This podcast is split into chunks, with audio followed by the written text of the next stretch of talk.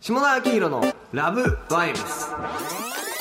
どうもこんにちは、下田黄色です。今日も後輩のライターの小峰君と一緒に僕らで気になったこと、大人の固定的な話をしていきたいと思いますが、えー、今回ですね、まあ月一のチェリー通信ということで、はい。僕と小峰君が、はい。えーやっている永遠の大人童貞のための文化系マガジンチェリーの中の記事の中で、小峰君に気になったものをピックアップしてもらい、はいその裏話等々していこうというコはいーナーでございます。よろしくお願いしますよろくお願いしま す。いや、すいません。本当でも、あ元チェリーでなんですけ ど、まあ、あの、編集部員としては働いてないんですが、こういう機会を持ってもらって嬉しいなというところで。で、今回僕が、えっと、いいなと思ったのは、あはの、いゼゼ監督、有罪のゼゼ監督をイはいはいンタビューした記事が素晴らしいなと思ってまして、まあ、まず大前提として、大人童貞という名前を書かれてるので、マイノリティのためのサイトだとはいはいはいはい。思うんですよ。はいはい。でやっぱり映画っていう媒体そのものもなんかテレビとかとは違ってもうマイノリティに寄り添うべき、はい。えっと芸術でありメディアだと思うんですけど、なんかその良さとそれを再確認できたのがこの記事だなと思っていてありがとうございます。まあ、有罪っていうのはね、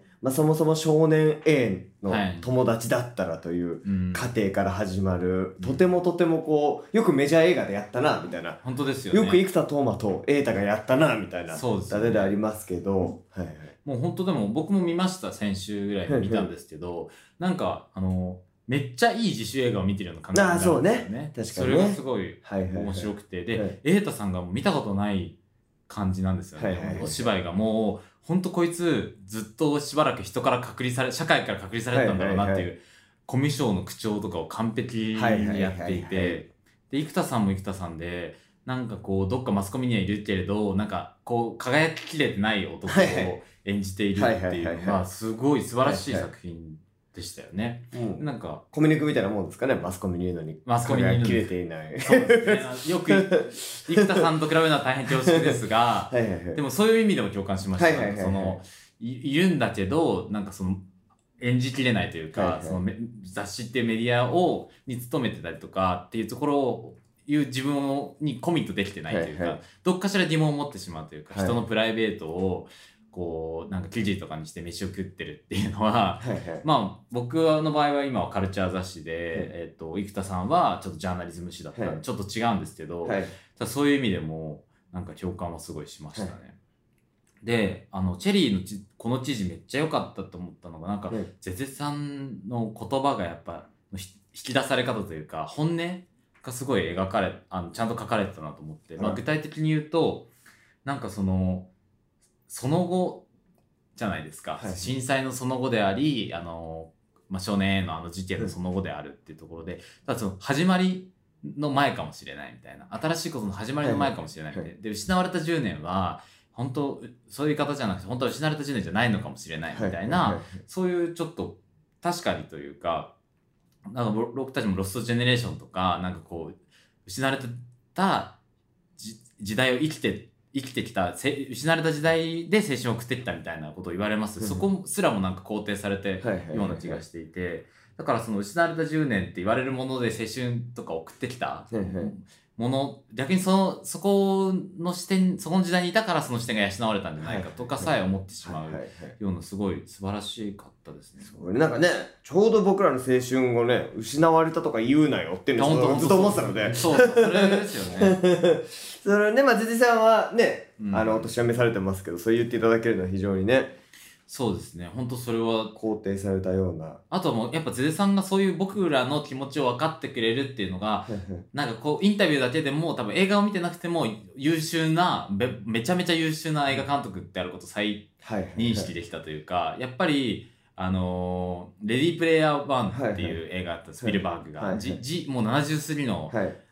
方監督が若い者の向けの映画を撮って、もう本当はさ大丈夫なのって思ってたと思うんですけどみんな結局すごい若者にコミットしたものを作って世界中でヒットしてるじゃないですか、それと同じように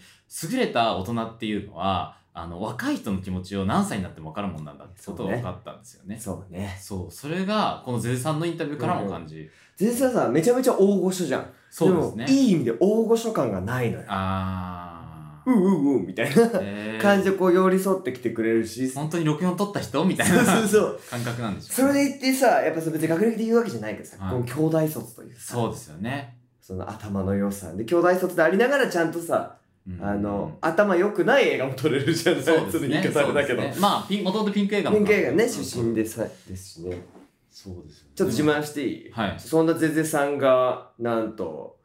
インタビューが終わった後に、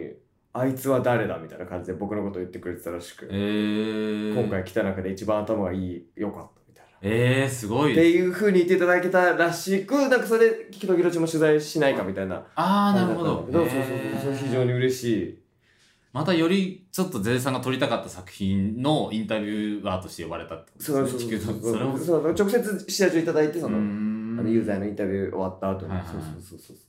そう宣伝会社知らなかったけどみたいなえー、すごいですね。でも本当ありがたいにね、そういうところ、そういう監督とは繋がっていきたいですよね、きっと今後チェリーそとうしてもね。そうねちょっと怖いのがさ、はい俺のツイッターをフォローしてくださったからさゼゼさんがですか、うんああ。今日ユーザーのインタビュー終わりましたみたいなツイートしたら見つけて今日はありがとうございましたみたいなえー、すごいさ。このちょっとキャラ的にさその全然全然にとってどうでもいい情報を流してしまうじゃないそう、まあまあまあまあ。それだけちょっとね この1か月間ぐらい常に気にしてるといういかや、です けど、そうかもしれないですけど、ゼゼさんみたいにこんなに若い人の感性わかる人なんで、 むしろなんかインプットになるんじゃないと思えばいいんじゃないですか、なんか。時々そのミスキャンとの写真とかこれ上げて全然さんに嫌われたら嫌だなみたいなで もなんか今の女の子のファッションこういう感じか、みたいな。ゼゼさんなんも、そうかそっていうのういうね感覚になるかもしれない。ありますけども近づけたら嬉しいことだなとそうですね。思います、えー、あの聞くときろちんはカン花江さんを見てさせていただいたあん、でもう島さんがずっと好きな、そついに満を持して。う満を持してはいはいはいはい。失踪を誰も知らないから大好きだったそうですよね。もうほんとまだ幼い頃からですよ幼ね。い頃からなってきましたのでそれも楽しみにしていただいてください、ということではいありまたちょっとマイノリティに寄り添う記事をあの楽しみにしてます。がとうございます、はい、よろしくお願いします。ということで下田家のラブバイブスでした